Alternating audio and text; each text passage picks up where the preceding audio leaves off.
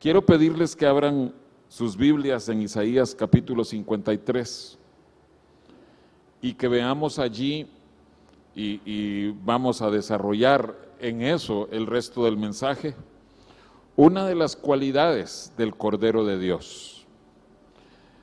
Todos conocemos que Isaías 53 es una descripción de nuestro Señor Jesucristo y las decisiones que Él tuvo que tomar en el momento en que iba a ser ofrecido, sabiendo que de Él dependía, de esas decisiones dependía la salvación de la humanidad. Pero quiero que veamos únicamente un aspecto que aparece en el versículo 7. Isaías 53, 7. Angustiado él y afligido, no abrió su boca. Como cordero fue llevado al matadero y como oveja delante de sus trasquiladores, enmudeció y no abrió su boca. Esas palabritas, no abrió su boca y no abrió su boca, el Espíritu Santo hizo que aparecieran repetidas allí. Lo dice dos veces. Dice, no abrió su boca y no abrió su boca. Como quien dice, vean esto. Así es el Cordero de Dios. Y desde el inicio del mensaje, yo quiero que ustedes sepan que yo soy una persona competitiva, que me voy a esforzar por ganar limpiamente. Y si a ti no te importa ganar, yo te pido que juegues en el equipo contrario al mío. ¿Entendemos? Creo yo que la competitividad debe ser una característica de todo cristiano. Esforzarnos para poder ganar. Pero el Cordero de Dios no abrió su boca. Entonces, yo quiero que equilibremos, que empatemos esos dos conceptos. ¿Cómo está eso de que queremos ser competitivos, queremos ser ganadores, pero también tenemos eso de que el Cordero de Dios no abre su boca? Y quiero que estudiemos, los jóvenes que fueron al campamento ya oyeron eh, una parte de este mensaje, pero quiero que estudiemos unas características de un hombre de Dios, uno de los patriarcas, Isaac. Isaac aparece pocas veces en la escritura. Eh, ciertamente de los tres patriarcas principales, Abraham, Isaac y Jacob, Isaac es el menos descrito. Aparecen menos instancias, menos eventos en su vida. Pero quiero que veamos que los pocos eventos en los que Isaac sí aparece, no abrió su boca. Eh, eh, lo encontramos a él por decirlo así, siendo el rendidor, el que se rinde. Ahora, les repito, nosotros no somos de los que nos rendimos, así dice la escritura, no somos de los que nos echamos atrás. Pero tenemos que balancear eso con no abrir nuestra boca. Empecemos viendo el pasaje quizás más famoso de Isaac, que es cuando su padre lo ofrece en sacrificio. Y fíjense bien lo que dije, lo ofreció en sacrificio. Que, que terminó no muriendo, esa es otra historia. Pero desde la perspectiva de Abraham, Abraham lo ofreció. Cuando Dios dio el mandato para, para Abraham, Abraham obedeció. Y él estaba en el proceso de obedecer a Dios cuando Dios le dijo, no, no, no, no, ya, ya vi que tú sí me amas más que, que lo que amas a tu hijo. Entonces, entendamos esto. En el corazón de Abraham y en el corazón de Isaac, Abraham sacrificó a Isaac. Y en el corazón de Isaac, él sabía, mi padre ama más a Dios que a mí. La prueba fue ganada, por decirlo así. Génesis 22, vayamos ahí. Génesis 22. Y veamos qué calidad de persona era este joven, pero no un niño, pero este joven Isaac. Es cierto, está todavía soltero. Vamos a ver que eh, no se casa sino hasta unos capítulos más tarde, pero no era un niño. Necesitamos entender eso, que Isaac muy probablemente tenía treinta y piquito años.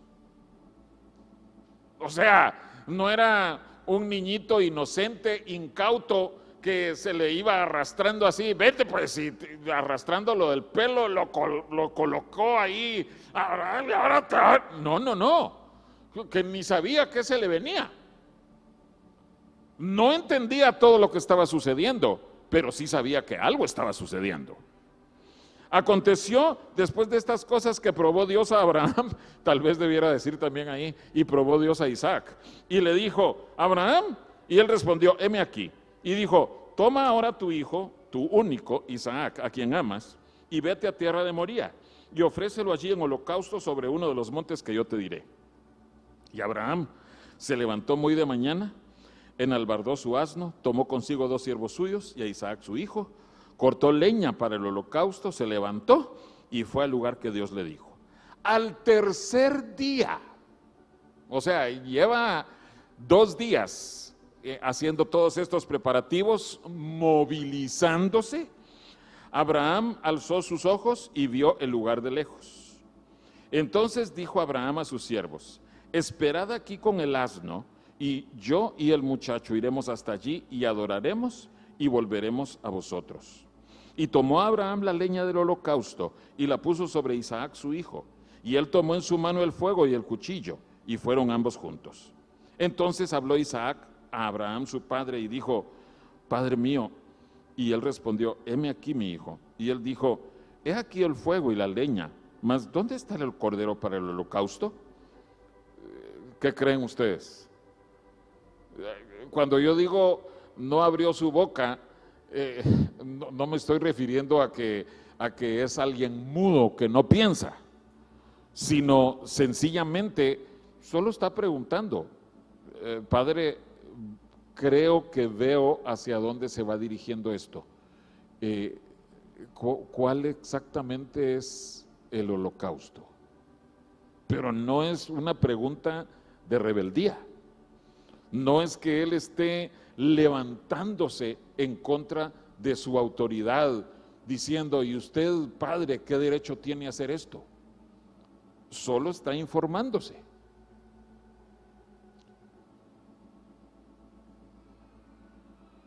Otra forma en que el Nuevo Testamento presenta esta verdad es estar dispuesto a sufrir la afrenta o a sufrir el daño.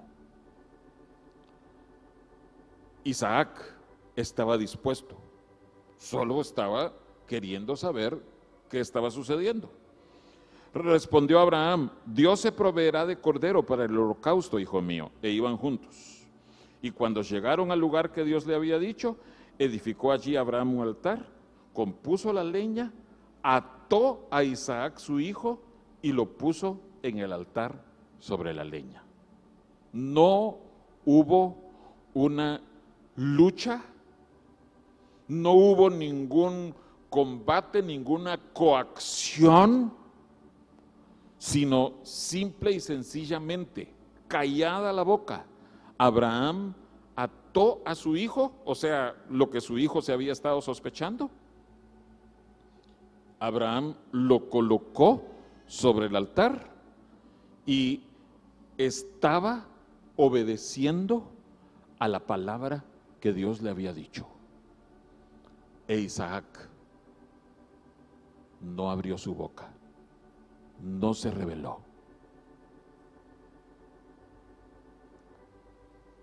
Como cordero fue llevado al matadero y en esas circunstancias enmudeció. No se puso a defender su derecho a la vida. No se puso a pelear por ganar a como diera lugar. Este viejo cree que me va a matar, pues ahora le voy a demostrar que yo no soy ningún tonto. Isaac, su primera instancia aquí, lo encontramos, que él está dispuesto a poner su vida. Él poner su vida.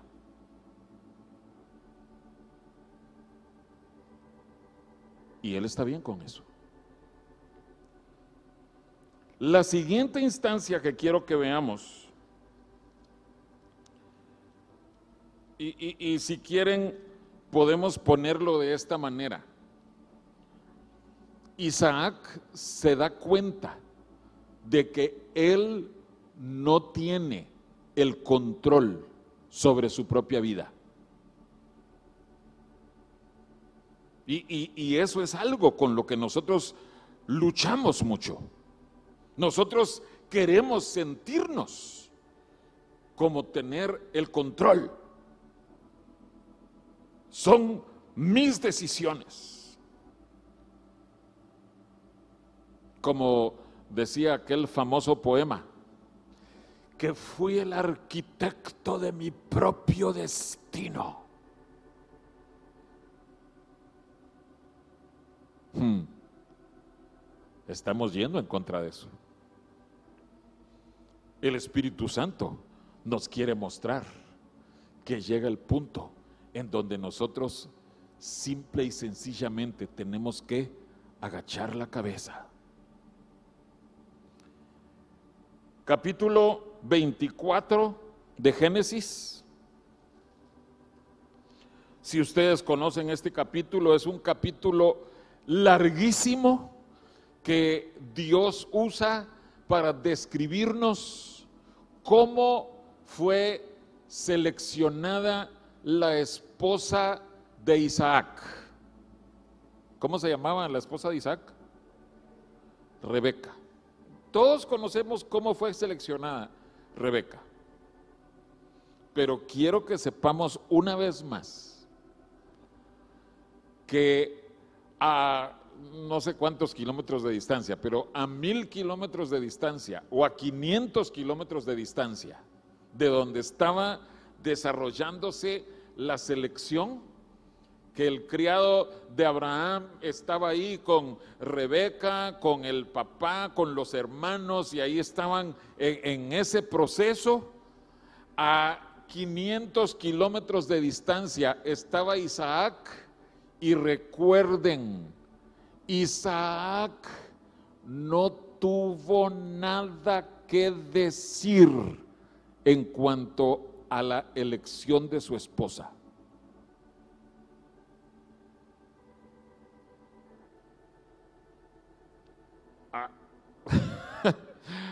Por favor, no vayan a creer que, que, yo estoy abogando porque así se haga en nuestros días. Eh, jóvenes solteros, eh, ahorita les vamos a ir a escoger sus esposas y sus esposos. No, definitivamente no. Yo sé que hay culturas que sí lo hacen así, que los padres arreglan los matrimonios, incluso padres cristianos lo hacen, pero en nuestra cultura nosotros no lo hacemos así. Pero estamos examinando la vida de Isaac. Génesis 24, verso 62. E- e- En el 61 está terminando la parte de la historia en donde el criado escogió a Rebeca y ya Rebeca dijo que sí acepta. Eh, su familia le preguntó, ¿te quieres ir ya? Dijo sí. Y en el 61 van a emprender el camino de regreso. ¿Qué está sucediendo con Isaac? Verso 62. Venía Isaac del pozo del viviente que me ve, porque él habitaba en el Negev y había salido Isaac a meditar al campo a la hora de la tarde. El pozo del viviente que me ve. Si ustedes recuerdan, hermanos amados, una definición muy acertada del temor de Jehová es que nosotros cuando tenemos temor de Dios, nosotros estamos conscientes de que Dios está involucrado con nosotros, examinando nuestros pensamientos, nuestras palabras, nuestras acciones, los motivos de nuestro corazón. Aunque nosotros estemos a solas, pero al estar conscientes de que Dios está sometiendo nuestras vidas a su escrutinio, nosotros actuamos para agradar a Dios, aunque nadie nos esté viendo. Eso es temor de Dios. Hacer las cosas conscientes de que Dios nos está viendo. El viviente que me ve. Es interesante que quien le puso ese nombre a, ese lugar fue Agar, el pozo del viviente que me ve. Isaac, a muchísimos kilómetros de distancia de donde se estaba desarrollando la elección de su esposa, estaba en el pozo del viviente que me ve. Estaba, dice que salió a meditar. ¿Qué saldría a meditar? La Biblia no nos lo dice, pero yo creo que es fácil imaginarnos que salió a meditar. Señor, yo te he estado orando por una esposa. Tú sabes que necesito una esposa.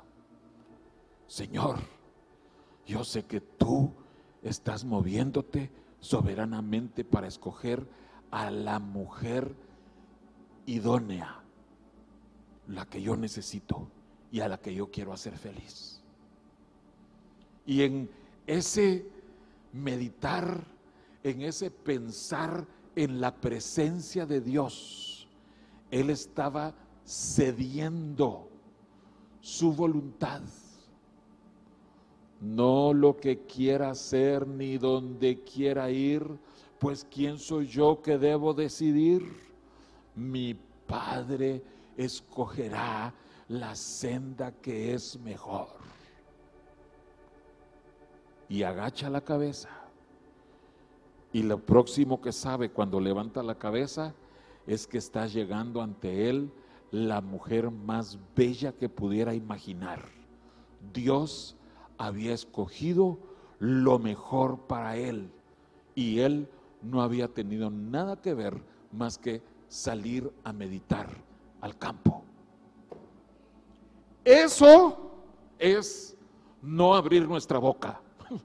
Eso significa que nosotros dejemos en las manos de Dios la elección, o como hemos dicho en muchas bodas, la segunda decisión más importante de nuestra vida. Y jóvenes, déjenme decirles, Dios responde a ese deseo cuando nosotros se lo pedimos. Señor, tú vas a escoger. Señor, tú me amas, tú amas a mi futuro cónyuge o futura cónyuge y tú vas a hacer que la cosa florezca. Pero nosotros tenemos que dejarle a Dios la decisión. Amén. Vemos que Isaac de nuevo no tenía control de nada. Él simple y sencillamente se abandonó en los brazos de Dios. Génesis 26. Ya está casado Isaac. Y vamos a ver una tercera instancia. Solo que ahora encontramos que sí existe interacción con las personas involucradas. En, el caso de escoger su esposa, Isaac no tuvo nada que ver. Pero aquí ya fue, vemos que es una decisión consciente, voluntariamente. Isaac tomando decisiones, no abriendo su boca, no peleando por sus derechos. Génesis 26. Encontramos allí que él ya es un hombre eh, acomodado, adinerado. Verso 19. Vamos a leer unos versículos ahí. Pero cuando los siervos de Isaac cavaron en el valle y hallaron allí un pozo de aguas vivas, los pastores de Gerar, o sea, enemigos del pueblo de Dios, riñeron con los pastores de Isaac, diciendo, el agua es nuestra.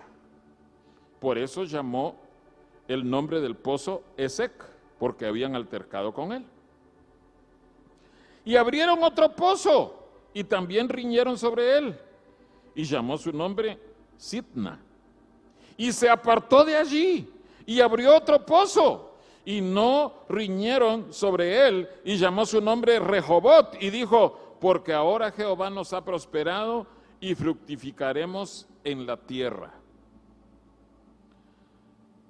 Encontramos aquí unas disputas por pozos, por bendiciones que Isaac y su gente habían trabajado para alcanzar.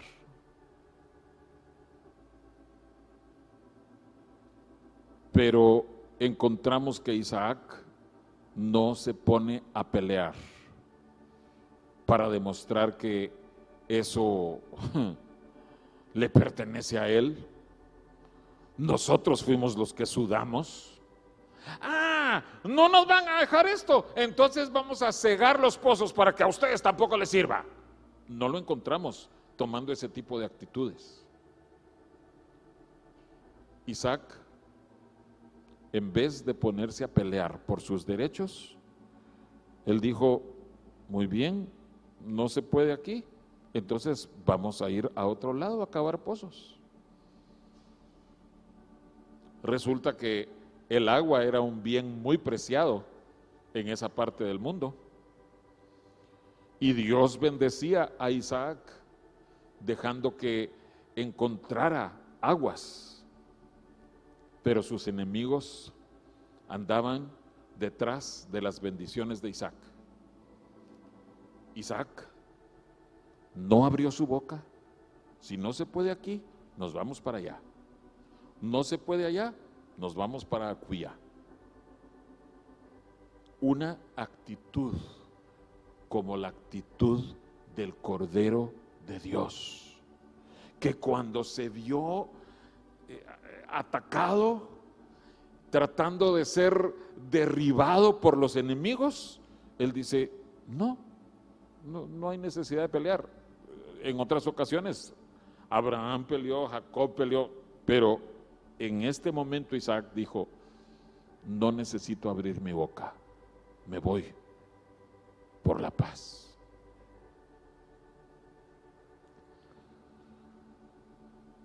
Quiero que veamos que sí hay una recompensa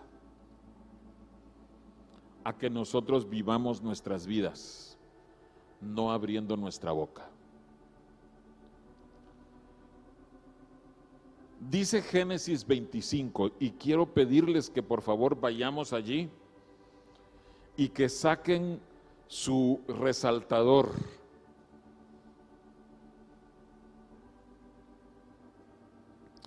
Si no tienen, pídanle a su vecino. Y que vean lo que dice el versículo 5.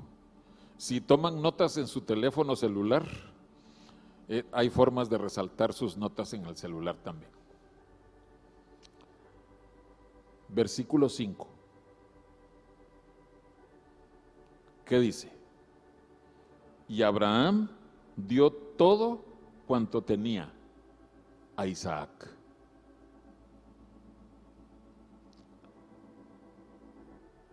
¿Se acuerdan ustedes que en Juan capítulo 13, eh, cuando Jesús les lava los pies a sus discípulos, ¿cómo comienza ese capítulo? Sabiendo Jesús que el Padre le había dado todas las cosas. Eh, eh, ¿Ven cómo el Espíritu Santo nos está dando aquí a entender cuál es la recompensa de que tú vivas despojado de tus derechos, de que tú renuncies a, tu, por decirlo así, gran derecho a, ser el que, eh, otra vez digo eso, el arquitecto de tu destino.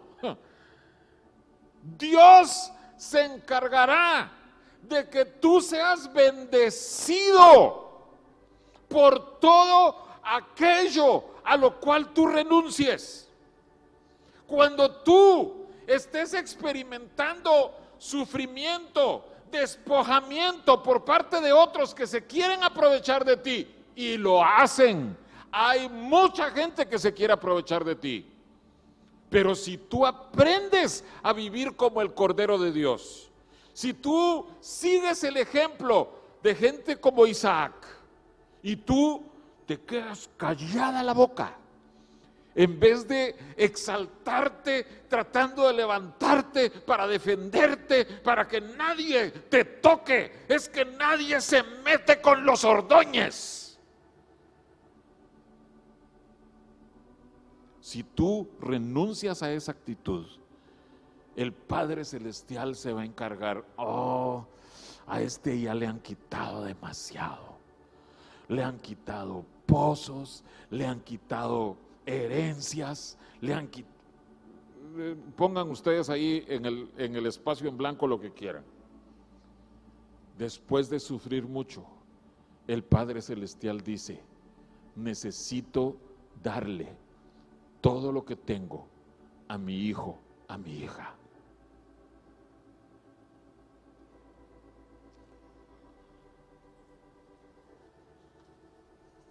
Creo que ustedes ya han oído esto en repetidas ocasiones, pero quiero que quede registrado en este mensaje.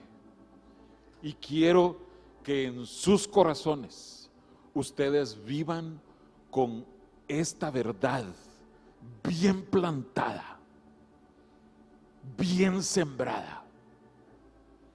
Es un poema de un hermano que antes de que vinieran mis suegros aquí, por un tiempo estuvo pastoreando esta iglesia, el hermano Juan Romero.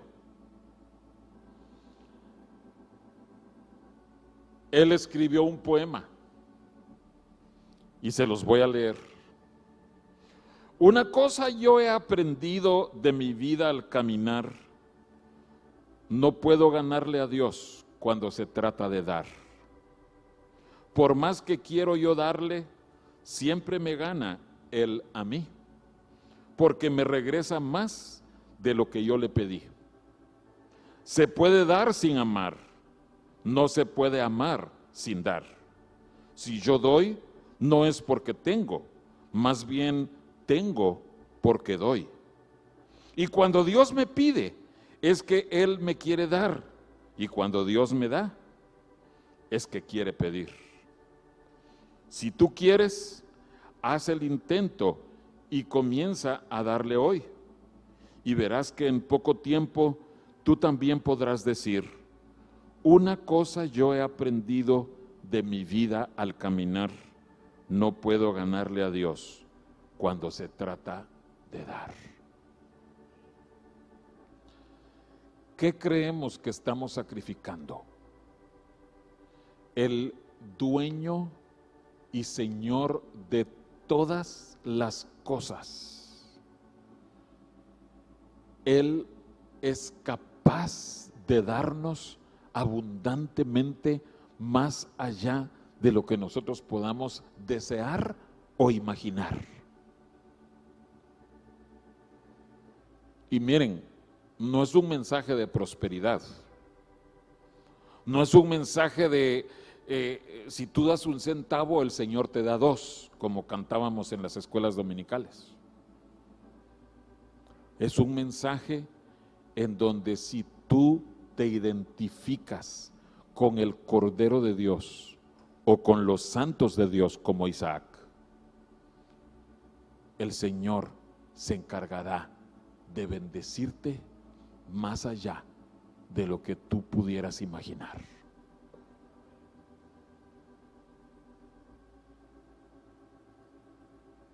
Amén.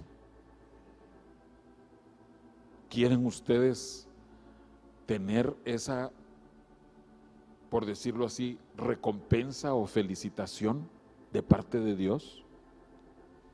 ¿Qué pérdida has sufrido tú que no has podido explicar? Señor, ¿por qué permitiste que tal y tal cosa sucediera en mi vida? Si tú aprendes a vivir con tu cabeza agachada. Sí, Señor. Sí, Señor. Sin abrir tu boca en rebeldía, en contienda con el Señor, el Señor se encargará de que cada una de tus pérdidas se conviertan en ganancias. ¿Cómo lo hará el Señor? No lo sé pero sí sé que el Señor te puede bendecir más allá de lo que podemos desear o imaginar.